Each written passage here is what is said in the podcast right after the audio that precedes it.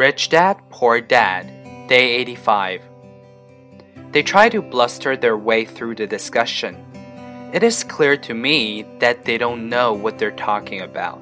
They're not lying, but they're not telling the truth. There are many people in the world of money, finances, and investments who have absolutely no idea what they're talking about.